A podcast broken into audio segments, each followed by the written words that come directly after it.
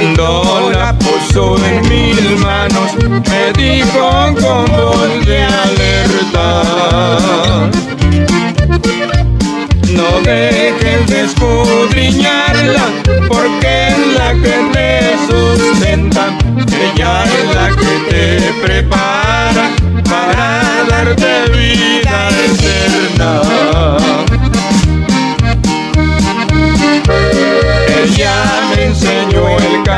camino y por siempre yo lo imploro.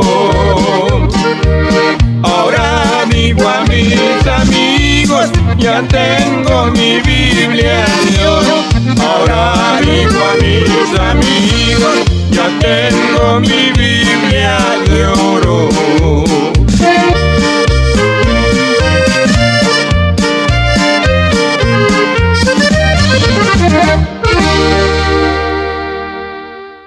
Les bendiga. Para mí un privilegio a esta hora llegar allí donde usted se encuentra. Deseando a todos bendiciones, que en este momento, mi hermano, sea un momento de regocijo y de alegría. Esperamos que se goce háblele a alguien por allí dígale que el programa ya está al aire con el hermano Salmerón, esperando ser de bendición a cada uno de ustedes que nos sintoniza a esta hora. Vamos a tratar ahora con el tema ¿Qué pámpano eres? Ese va a ser el tema, pero antes de proseguir vamos a orar, ponerlo en las manos de nuestro Dios, para que sea Él quien nos guíe acerca de, este, de su palabra, por el mensaje que a esta hora llegará a sus corazones y a mi corazón. Padre amado, en esta hora venimos ante tu presencia, primeramente dándote gracias por la oportunidad que nos da, mi Dios, de poder llegar a este lugar para llevar el mensaje de tu palabra. Te pido, mi Dios, que esa iluminación de tu Santo Espíritu en mi vida y en la vida de todos aquellos que nos sintonizan a esta hora, que tú, mi Dios, te glorifiques en la vida de cada uno, conforme a tus riquezas en gloria, abriendo nuestro entendimiento para entender la escritura y el mensaje que usted, mi Dios, tiene a esta hora para cada uno de nosotros. Así es, mi hermano y amigo, Dios les bendiga. Y como le digo, vamos a tratar con el tema ¿qué pámpano eres? ¿Por qué? Porque hay dos clases de frutos que nosotros podemos dar y es así de vamos a leer aquí en el libro de San Juan en el capítulo 15 vamos a dar comienzo en el versículo 1 donde podemos ver ahí que podemos ver al Padre también a Jesucristo Jesucristo como la vid y al Padre como un labrador Usted tal vez no sabe, si no sabe qué es labrador, es una persona que cultiva, trabaja en la agricultura. Ese es un labrador que labra la tierra, la limpia, la ebona, la cuida, la planta, la, la observa y la cuida y la limpia. Entonces vemos que en el versículo 1 nos dice así, hablando de Jesús, yo soy la vid verdadera y mi Padre es el labrador. Entonces aquí nos damos cuenta que está Jesús y está el Padre, pero cada quien está en su labor, cada quien haciendo su parte. Y como Jesús es, como ustedes saben, hay otras ocasiones que Jesús se presenta como un olivo, como el verdadero olivo, y aquí en esta ocasión se presenta como una vid. La vid, dirá usted que ese es un árbol, no, es la planta de, de uva, esa es la vid, la mata de uva. Entonces Jesús se presenta como la uva, la mata de uva, y a nosotros nos presenta como pámpanos, como ramas que están ahí incluidas en la mata de uva, como guías de las que crecen ahí para dar fruto. Entonces él dice, yo soy la vid verdadera, mi padre es el labrador. El versículo 2 dice así, todo pámpano que en mí no lleva fruto, lo quitará Está hablando no que lo va a quitar Jesús, sino que lo va a quitar el Padre, porque Él es el labrador. Dice, todo pámpano que en mí no lleva fruto, puede llevar frutos, pero si no lleva frutos en, en Dios, será cortado. Lo quitará y todo aquel que lleva fruto, lo limpiará para que lleve más fruto. ¿Qué nos da a entender si nosotros llevamos frutos buenos, llevamos frutos conforme a la palabra de Dios, conforme a lo que Dios quiere, somos obedientes a ello, entonces lo que hace el Padre los limpia más para que estemos limpios, para que demos más frutos. Pero si no llevamos frutos en Él, en Dios, entonces el Padre lo que hace es que dice, lo quita, lo corta.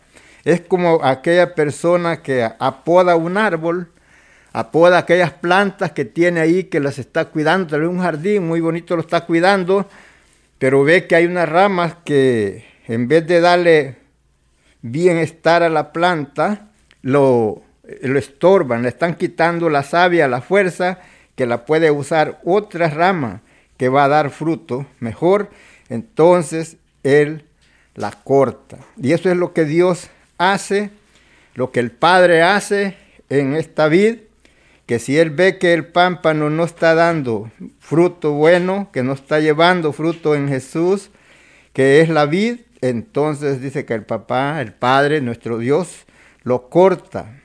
Y aquel que lleva fruto lo limpia para que lleve más fruto. Entonces Él está al cuidado de usted y de mí, para que llevemos frutos buenos, frutos que alaben, que agraden a Dios, como dice, frutos de labios que confiesen su nombre, que frutos que nosotros tenemos que vivir una vida limpia delante de Dios, aprendiendo de Jesús, quien cuando le maldecían no maldecía, sino que antes al contrario él bendecía, quien cuando le hacían las cosas que hacían, él les mostraba amor y aprecio. El fruto que nosotros, que sabemos que hay frutos que no son agradables delante de Dios, que son todas aquellas cosas que la carne practica. El apóstol Pablo nos describe eh, no como frutos, pero como obras de la carne, que esos vienen siendo, pueden ser los frutos que no son agradables delante de Dios, cosas que nosotros hacemos, tal vez entonces el apóstol lo enseña ahí en Gálatas 5, 19, donde nos enseña que se manifiesta son las obras de la carne. Y los que practican tales cosas, dice, no heredarán el reino de Dios. ¿Por qué? Porque el Padre los corta. Lo cortará si vive en adulterio, en fornicación, en envidias, en hurtos, en borracheras y en cuantas cosas que el mundo, eh, la carne está acostumbrada a hacer. Entonces, esas son cosas que puede estar practicando aquel pámpano que no está bien que lo hace. Entonces, es peligro de ser cortado. Pero si, eh, porque vemos que allí mismo nos enseñan los frutos que hay eh, del Espíritu, los frutos que son los que Dios quiere que haya en nosotros eh, porque de otra manera no agradaríamos a Dios si nosotros hacemos lo que la carne nos dicta a hacer. Porque la carne siempre te va a dictar a hacer las cosas que no debes, pero el espíritu, ahí hay una contienda entre el cuerpo, la carne y el espíritu. El espíritu siempre queriendo hacer la voluntad de Dios y la carne queriendo hacer lo que no es la voluntad de Dios. Entonces nosotros tenemos que pensar y meditar en cuál lado estamos, si estamos haciendo lo del mal pámpano o estamos haciendo lo que debemos de hacer para estar conectados al, a la vid, que es nuestro Señor Jesucristo. Y Él dice, yo, dice aquí, ya vosotros estáis limpios por las palabras que os he hablado. Dice, permaneced en mí y yo en vosotros. Como el pámpano no puede llevar frutos por sí mismo si no permanece en la vid. Entonces así tampoco vosotros si no permanecieres en mí. Entonces que, que nosotros tenemos que permanecer en Cristo, en la obediencia de su palabra, y entonces porque de nosotros mismos nada podemos hacer, pero con su poder, con esa savia, con esa fuerza que Él nos da, podemos vencer todas aquellas cosas que vienen para afectar nuestra vida y nuestro bienestar en la obediencia de la palabra. ¿Por qué? Porque Jesús es la vid y nosotros, pámpanos, somos ramas conectadas allí a la vid. Son, son retoños que salen en la vid, ramitas que están ahí pegadas, pero de sí solas, si son cortadas, no pueden dar fruto. ¿Por qué? Porque se seca, no hay vida, no hay savia, pero estando permaneciendo en él, por eso dice, permaneced en mí y yo en vosotros, como el pámpano no puede llevar frutos por sí mismo si no permanece en la vid, así tampoco vosotros si no permanecieres en mí. O sea, como dijo Jesús, sin mí, sin Dios, no podemos hacer nada. Somos frágiles. Si Él nos deja, nosotros desaparecemos. Si no es que Él, su bondad y su misericordia extendida hacia nosotros, nos mantiene en pie. Porque por nuestras fuerzas no podemos hacer nada, pero por la fuerza y el amor que Él nos da, por la bondad, la misericordia de Dios para con nosotros, es que nosotros podemos permanecer unidos a esa vid y llevar así frutos, frutos que alaben y glorifiquen a nuestro Dios porque Él es digno de toda honra y de toda alabanza. Es así cuando nosotros podemos llevar frutos permaneciendo en la vid. Uno de ellos es el amor. Algo que grande que pasará, la, dice que terminará la fe, terminará la esperanza, pero el amor ese nunca terminará.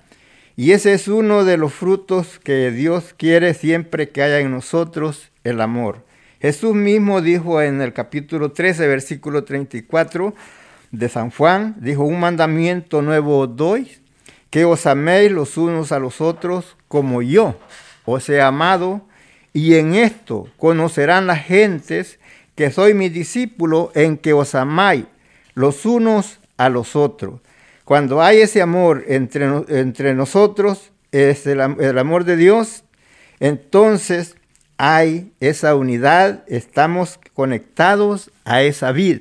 ¿Por qué? Porque Dios es amor y el que vive en amor, dice, vive en Dios y Dios en él. Entonces ahí vemos que estamos conectados a esa vida. Ahora es nosotros hacernos un examen a ver cómo estamos, si estamos en amor o no. Eso usted lo sabe por medio de su Santo Espíritu. El Espíritu que hay en usted lo hace consciente de que Dios está en usted y usted está en Dios. Ahora la palabra de Dios siempre viene para que nosotros pensemos eh, cómo estamos actuando y cómo debemos de actuar, cómo estamos viviendo y cómo debemos de vivir, si estamos alejados de Dios o estamos cerca. Cada día debemos de tratar siempre de estar más cerca, sabiendo que el tiempo que estamos viviendo son los últimos tiempos y hay que estar listos para cuando esa trompeta suene, usted y yo podamos volar hacia la eternidad para gozar con el Señor. Entonces Él dice, si permanecieres en mí, mis palabras permanecieren en vosotros. Es lo que nosotros tenemos que hacer, que la palabra permanezca.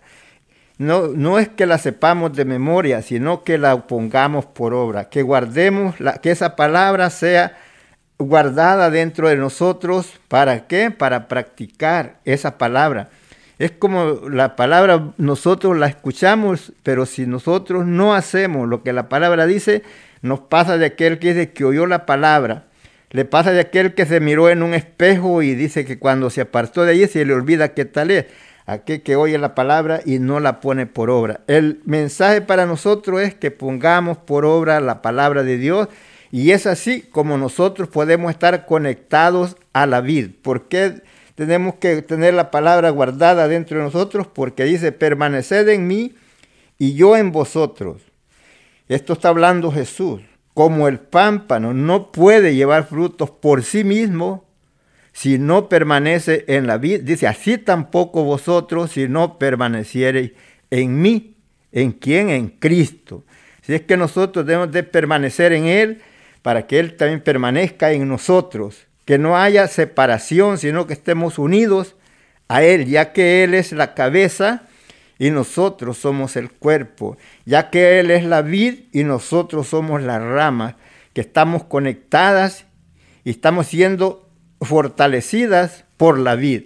No nosotros sustentamos a la, a la vid, sino ella nos sustenta a nosotros. Si somos separados de ella, no hay vida para nosotros. Dice Jesús, yo soy la vid vosotros los pámpanos. El que no permanece en mí y yo en él, fíjese, eh, vemos que yo soy la vid, vosotros los pámpanos.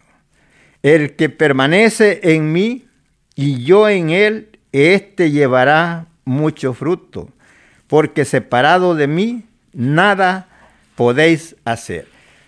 Ya ve eh, cómo nos habla para que nosotros nos demos cuenta lo frágiles que somos, que si Él no nos tiene de la mano, nosotros no podemos estar en pie, no podemos avanzar.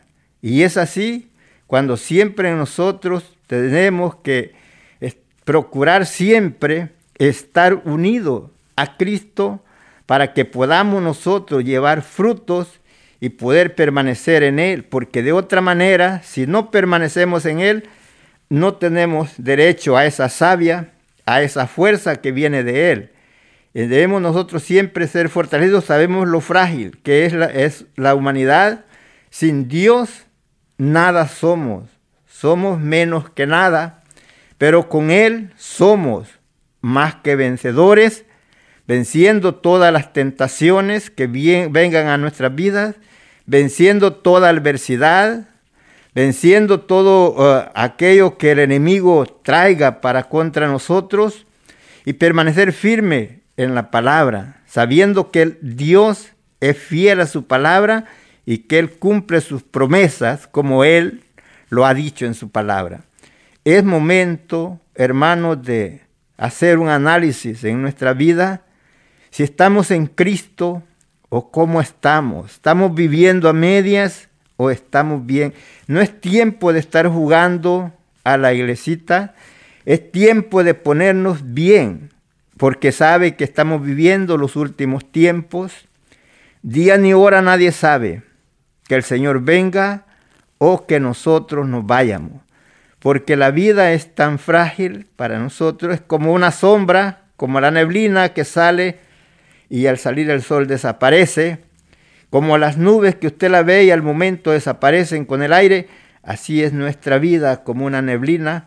Y por eso, mi hermano, hay que estar preparados, porque el día menos pensado, el Señor viene y nosotros nos podemos quedar. Es por eso que el Señor siempre nos encarga que estemos unidos hacia Él, a Cristo, ¿Por qué? Porque Él fue quien pagó por usted y por mí. En ese momento que Él muere es cuando Él paga para que usted y yo podamos estar unidos a Él. Y entonces sabemos bien que separado de Él, nada podemos hacer, que, que no podemos nosotros decir yo voy a hacer esto y esto y esto, si Dios no nos da la fuerza o el permiso, no podemos hacer nada.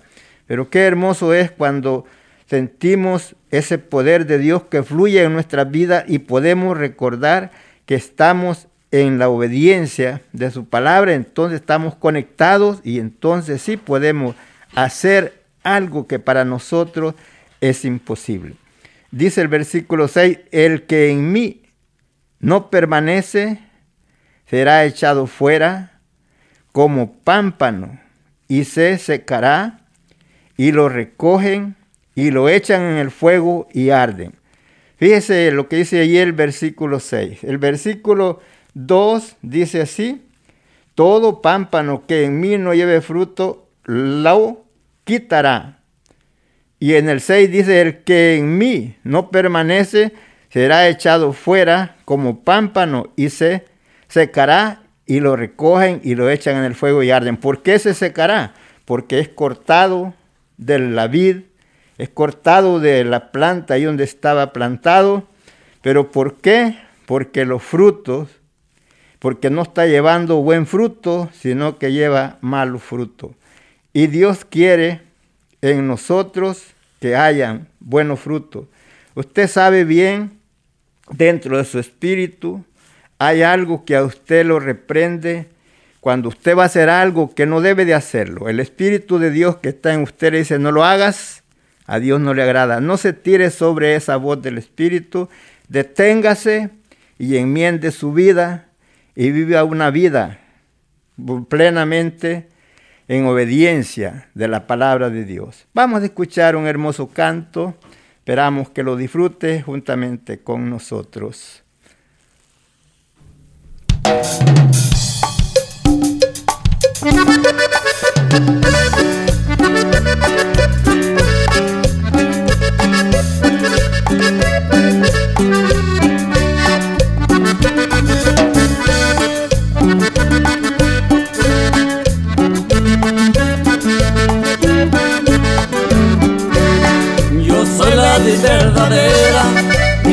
mi padre es el labrador. Yo soy el alfa y omega, principio y fin, dice el Señor. Yo soy la verdadera, mi padre es el labrador. Yo soy el alfa y omega, principio y fin, dice el Señor. Yo le alabo de corazón, yo le alabo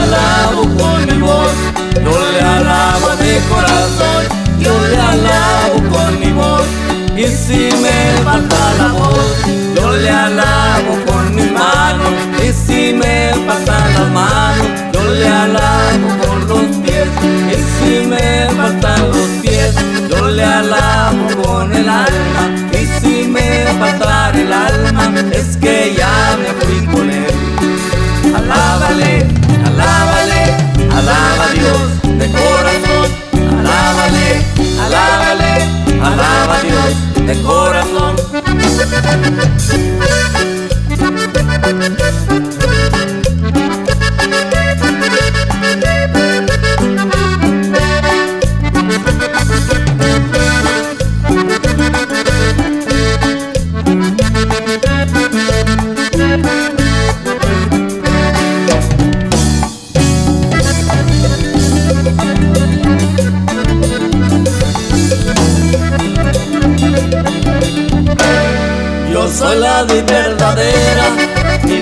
es el labrador. Yo soy el alfa omega, principio y fin, dice el Señor. Yo soy la vid verdadera, mi padre es el labrador. Yo soy el alfa omega, principio y fin, dice el Señor. Yo le alabo de corazón, yo le alabo con mi voz, yo le alabo de corazón yo le alabo con mi voz. Y si me falta la voz, yo le alabo con mis manos. Y si me faltan las manos, yo le alabo con los pies.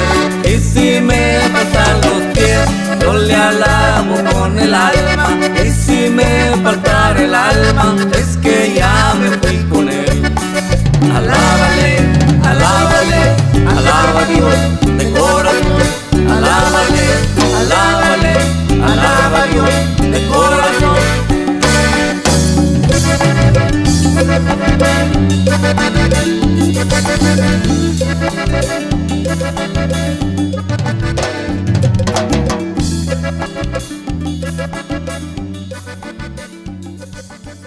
Gloria a Dios, gloria a Dios, ahí quedó ese lindo canto, que es la luz, la vid verdadera, su padre labrador.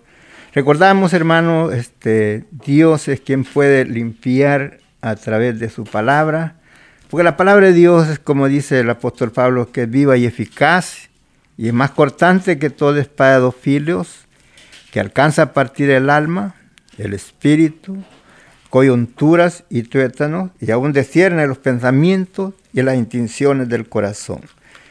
Es necesario que el pámpano lleve fruto en Jesús. ¿Cuáles son los, los, frutos que debemos de llevar?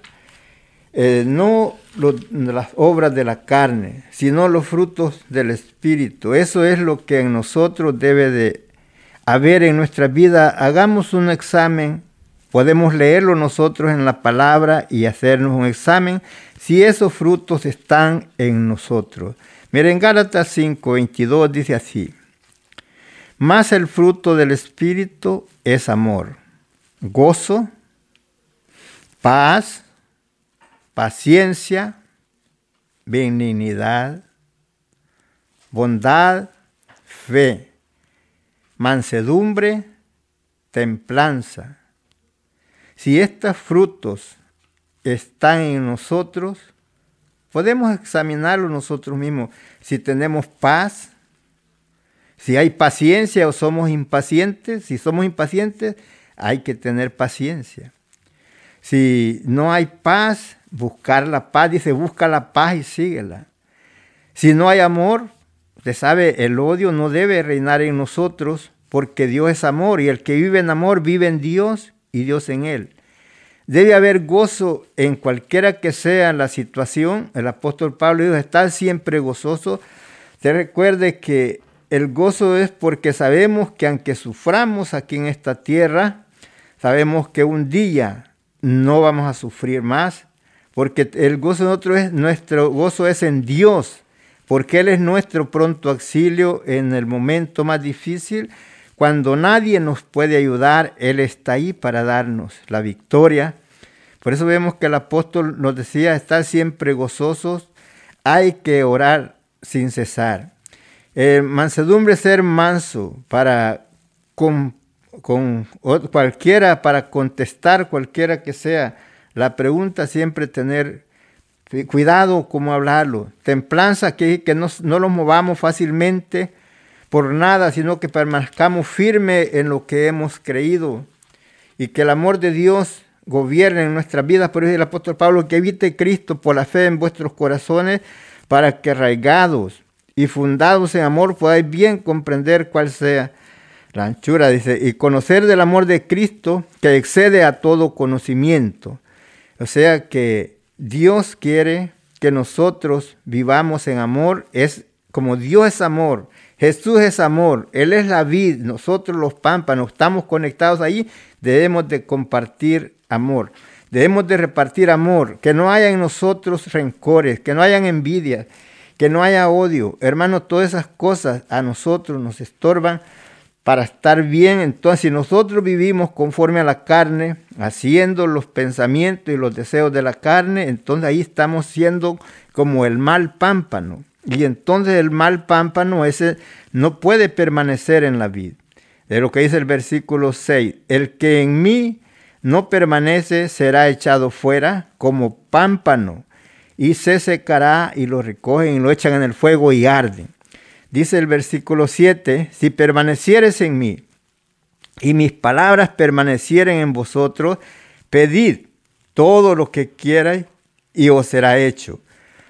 Ahora, aquí en esto no todo, porque dice todo lo que quieras, no quiere decir que si usted va a pedir algo mal, deseando o pidiendo mal contra alguien. Cuando alguien le ha hecho algo a usted y usted quiere pagar mal por mal, eh, ahí usted no le va a pedir a Dios que le haga daño a otra persona porque eso Dios no se lo va a contestar. Dios nos intima y nos enseña que nosotros debemos de orar por aquel que nos hace mal, por aquel que nos hace daño, debemos de orar, aquel que nos ultraja, que nos maltrata, nosotros ya si no podemos orar por ellos, pues no digamos nada, pero no nos pongamos a querer, a maldecir, a pedir en contra de ellos que sufran esto y lo otro. No, usted sea siempre sincero para con Dios y en esa ocasión si usted no puede pedir a favor de esa persona o de alguien que le hizo daño, no, no, no pida nada, pero no vaya a pedir mal, porque si usted pide que Dios eh, le haga daño a esa persona o a alguien, Dios eso no se lo va a contestar. Él dice que pida todo lo que quiera, pero conforme a su voluntad. Cuando usted pide conforme a la voluntad de Dios, entonces Él le escucha. Él dice, si permanecieres en mí y mis palabras permanecieren en vosotros, pedid todo lo que quisiere y os será hecho. Pero es entonces, pero es pedir conforme a la voluntad de Dios. En esto he glorificado mi Padre, en que llevéis mucho fruto y seáis así mis discípulos. ¿Cómo es que vamos a ser los discípulos? Cuando nosotros hacemos la voluntad de Dios. Como les dije lo que decía en el versículo, allí en, el versículo capítulo 13, versículo 34, donde dijo Jesús, un mandamiento nuevo doy, que os améis unos a otros como yo os he amado. Dijo, en esto conocerán todos que soy mis discípulos, en que os amáis los unos a los otros. Mire, y aquí el versículo 8 del 15 dice, en esto he glorificado mi Padre, en que llevéis mucho fruto y seáis así mis discípulos. Como el Padre me ha amado, así también yo os he amado. Permaneced en mi amor. Entonces, ¿Qué es lo que quiere Dios? Que permanezcamos en amor, porque como le digo, el mismo Juan nos escribe y dice, Dios es amor. Y el que permanece en amor vive en Dios y Dios en él. Si guardareis mis mandamientos, permanecieres en mi amor, así como yo he guardado los mandamientos de mi Padre y permanezco en su amor. Eso es lo que Él quiere, que nosotros vivamos en amor y permanezcamos ahí. Porque esa es la voluntad de nuestro Dios, porque teniendo amor usted no va a hacer daño a nadie. ¿Por qué? Porque usted lo ama. Cuando usted ama a una persona o a alguien, usted lo va a tratar bien, va, a tratar de no hacer algo que a esa persona le va a sentir, sentirse mal. Así Dios, Dios quiere que nosotros nos amemos los unos a los otros para que así las gentes que no conocen de Dios vean el cambio, el fruto de lo que Dios ha hecho en su vida, el cambio, cuando usted lo han conocido, que es una persona que ha sido una persona tal vez muy diferente, eh, viviendo en cuantas cosas de maldad y después ven el cambio, cuando Dios entra en usted y usted deja que Dios lo guíe, entonces puede ver ese cambio que ha habido en usted y entonces Dios es glorificado. ¿Por qué? Porque dirán cómo era ese hombre y cómo Dios lo pudo cambiar y ese puede ser algo para que otras personas vengan al conocimiento de Dios y sean cambiados. Y allí Dios es glorificado cuando por su testimonio otras personas han podido llegar al conocimiento de la palabra de Dios, por el cambio que han visto, por el amor que Dios ha depositado en su vida y ellos pueden ver que es, ya no es igual como era antes, como lo dijo el apóstol Pablo, de modo que alguno esté en Cristo, nueva criatura es, las cosas viejas pasaron aquí en Cristo, todas son hechas nuevas. Gloria a Dios, damos gracias al Señor por lo que Él siempre está en pie y nos concede llegar hacia ustedes a través de esta palabra. Esperamos, hermanos, que no, no les sea molesto las palabras, sino que usted ponga atención a ello y trate de hacer lo que la palabra nos dice, hágase examen de cómo usted ha vivido, cómo está viviendo, cómo debemos de vivir, haciendo un examen del tiempo que estamos viviendo, que estamos viviendo en los últimos tiempos, donde es momento de estar preparados, porque ya no es tiempo de estar diciendo el Señor tarde en venir, la venida del Señor está cerca, y si somos cortados de esa vida, entonces no hay para nosotros esperanza de vida eterna. Hay que permanecer en la vida y así nosotros tenemos esperanza de esa vida eterna que el Señor nos promete a través de su palabra. Si guardares mis mandamientos, permaneciere en mi amor como yo he guardado los mandamientos de mi Padre y permanezco en su amor, dice, estas, estas cosas os he hablado para que en mí gozo esté en vosotros y vuestro gozo sea cumplido. Qué lindo es que el Señor siempre ha querido que nosotros estemos contentos, que nosotros nos gocemos.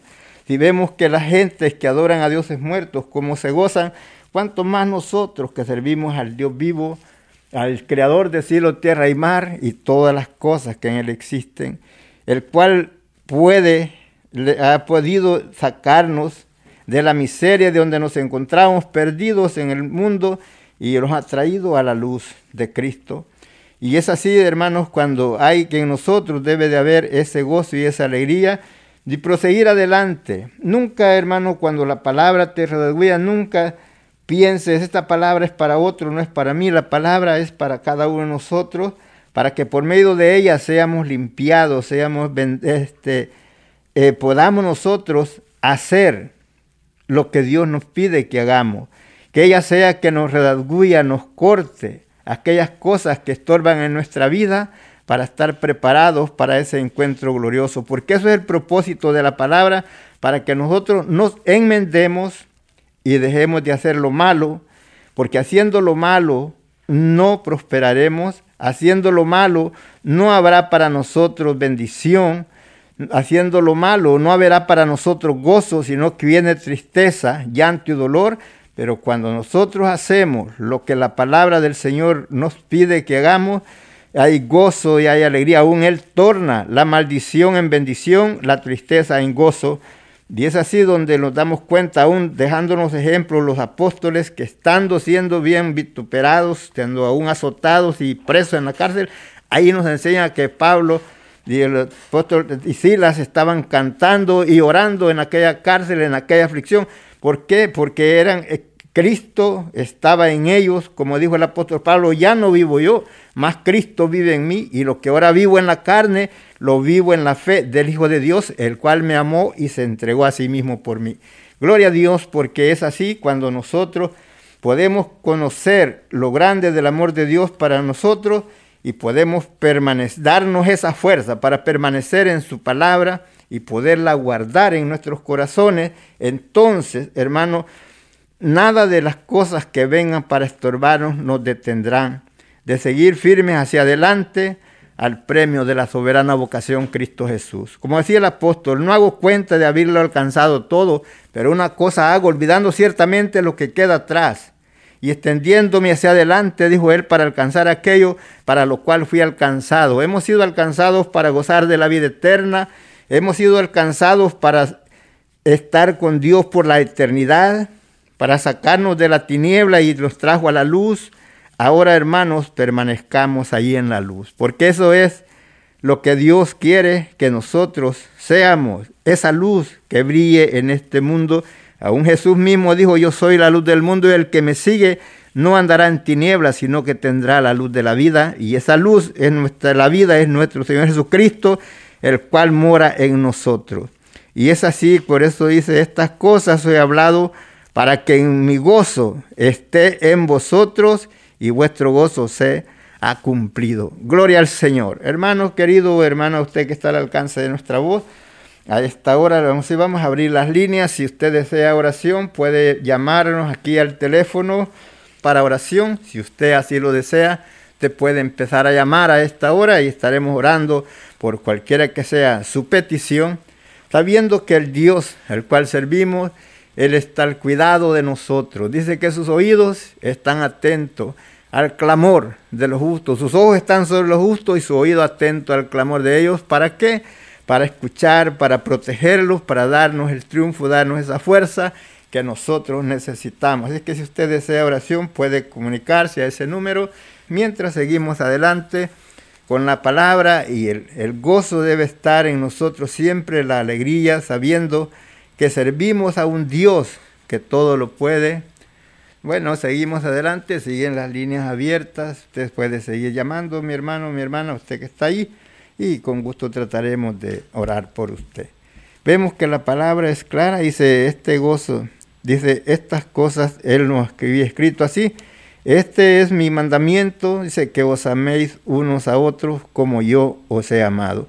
Podemos ver que el inmenso amor de Dios o sea, de Jesús, que estuvo dispuesto a dar su vida en la cruz del Calvario.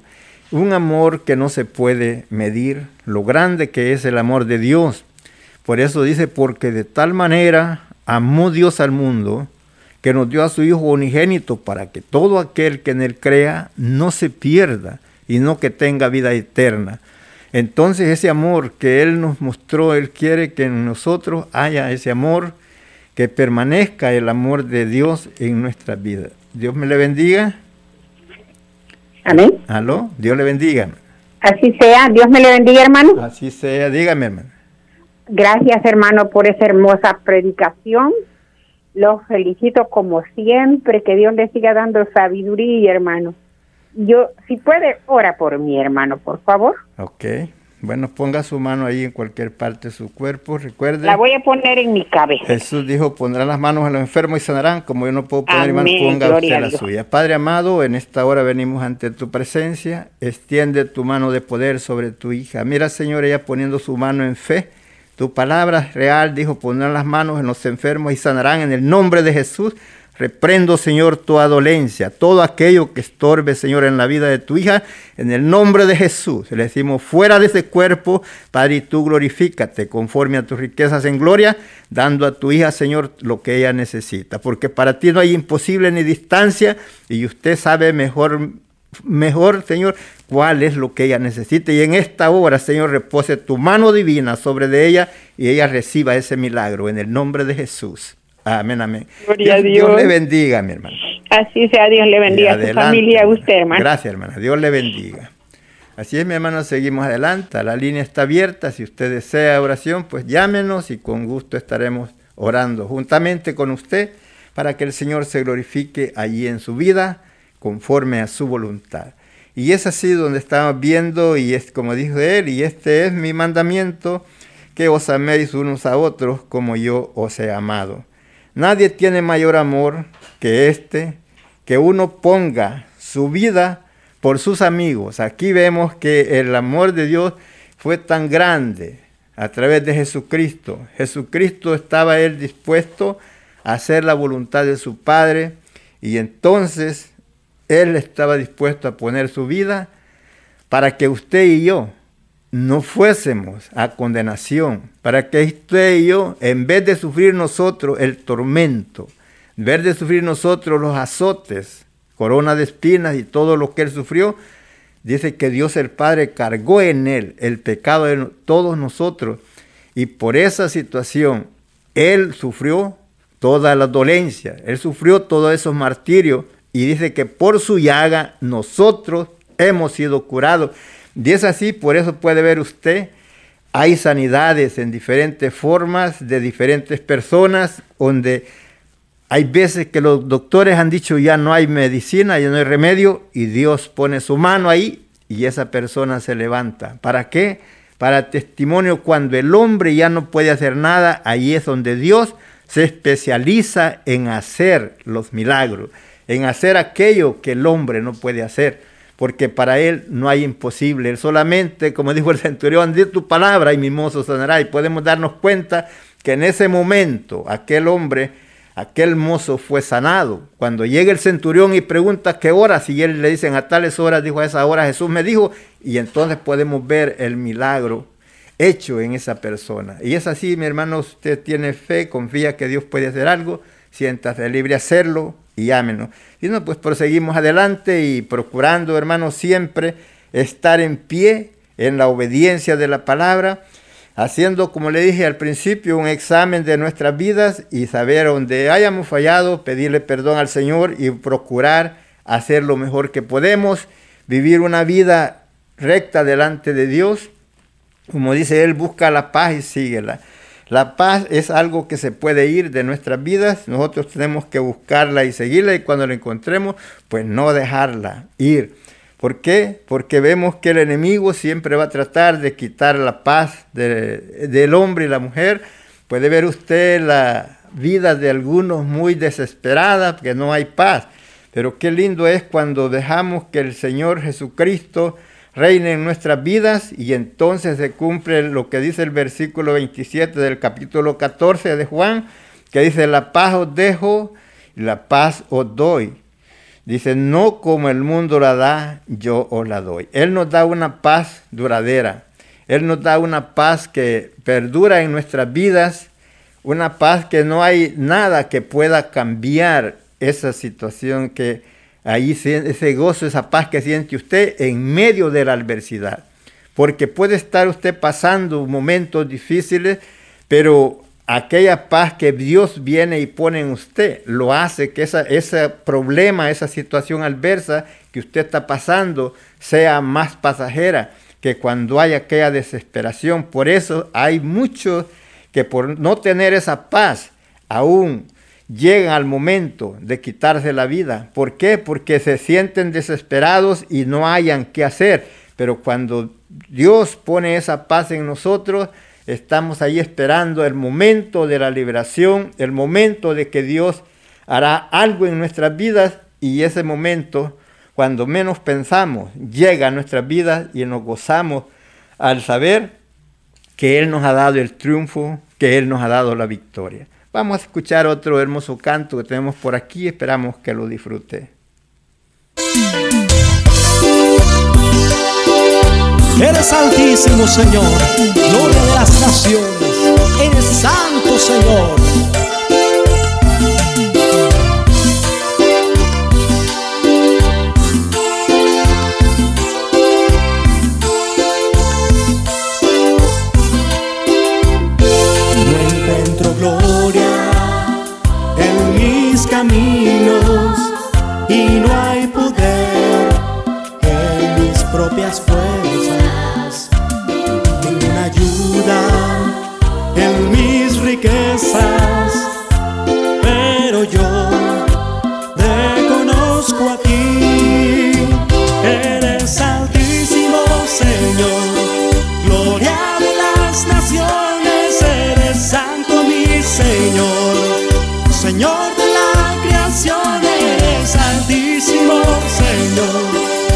Creador, mi redentor, y yo me regocijo en ti.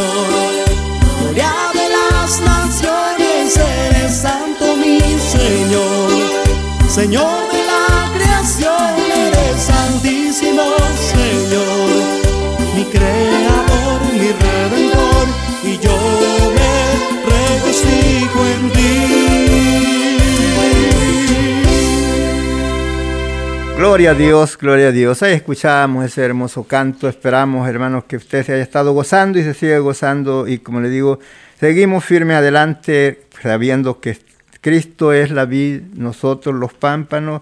Tratemos siempre de estar en pie, de permanecer unidos a esa vid, porque ahí está la vida. Separados de Él estamos muertos. Separados de Él no hay vida. La savia de Él, Él es el que nos da esa fuerza él es el que nos fortalece y nos cuida. Él es el que nos llena de, fuerza y poder para vencer toda adversidad. Por tanto, mi hermano, esperamos que en la palabra, en algo, haya sido de bendición a su vida.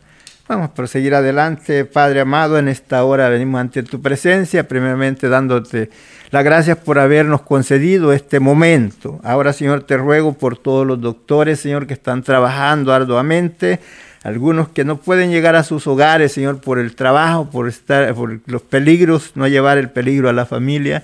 Pero ahí donde están, Señor, expuestos ellos al peligro, te pido, mi Dios, que extiendas tu mano de poder a favor de ellos, los cubras con tu poder, tu Santo Espíritu, quemando ese virus, Señor, que está ahí, que no nos vaya a afectar las enfermeras y todos los que trabajan, Señor, ahí en los hospitales, los ponemos en tu mano, las autoridades, Señor, que guardan por el bienestar de la ciudad y de la nación, los ponemos en tus manos, sin olvidar tu pueblo Israel Oh Dios, extiende tu mano de poder y misericordia sobre sus vidas y cúbrelos con tu poder, así como los cubriste en el desierto con la nube, para que fueran protegidos. Así, Señor, en esta hora te pedimos por cada uno de ellos, por todos los soldados, Señor, que están esparcidos en todas partes del mundo.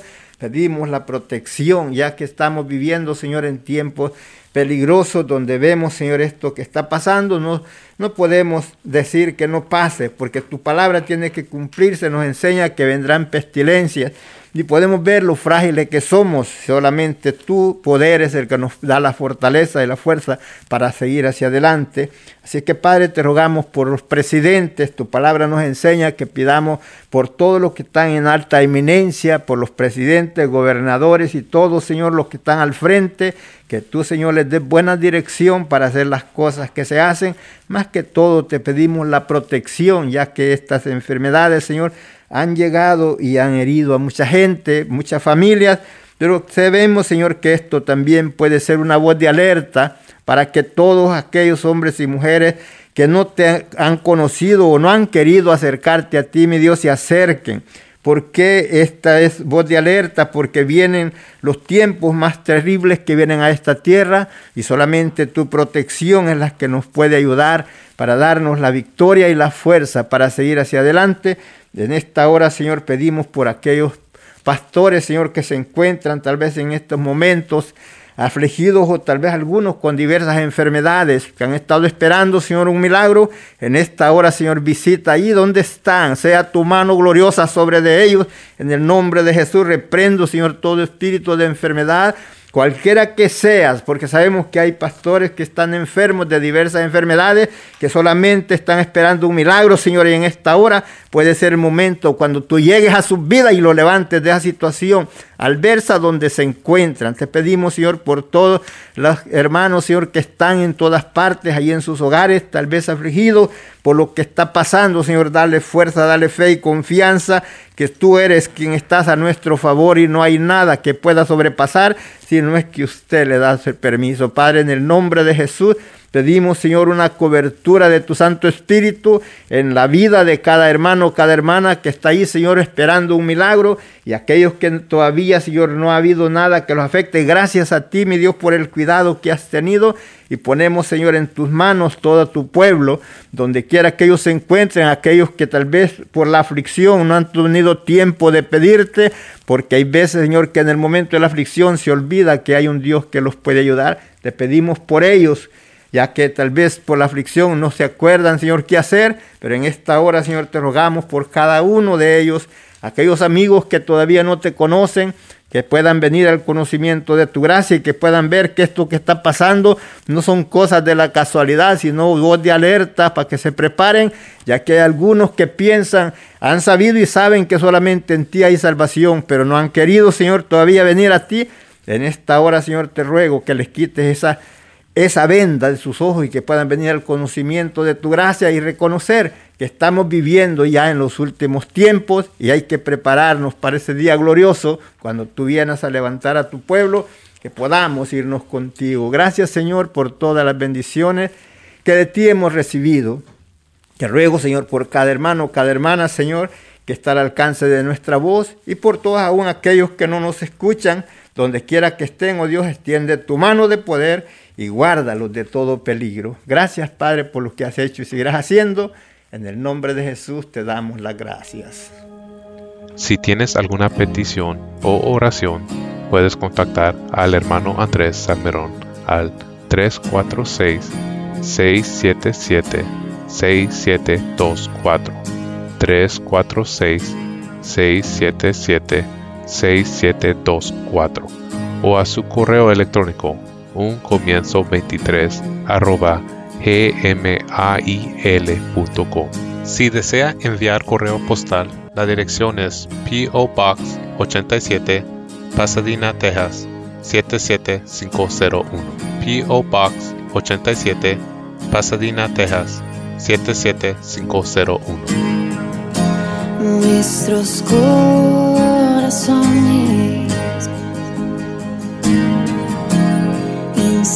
insaciables son hasta que conocen a su Salvador.